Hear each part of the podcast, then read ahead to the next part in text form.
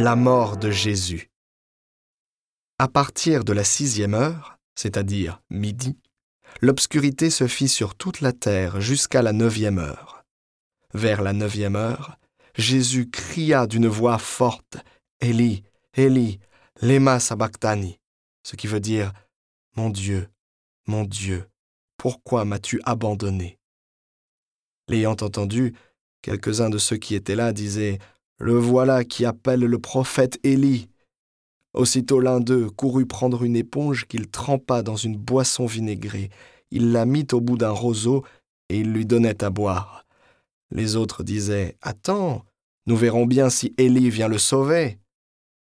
Mais Jésus, poussant de nouveau un grand cri, rendit l'esprit.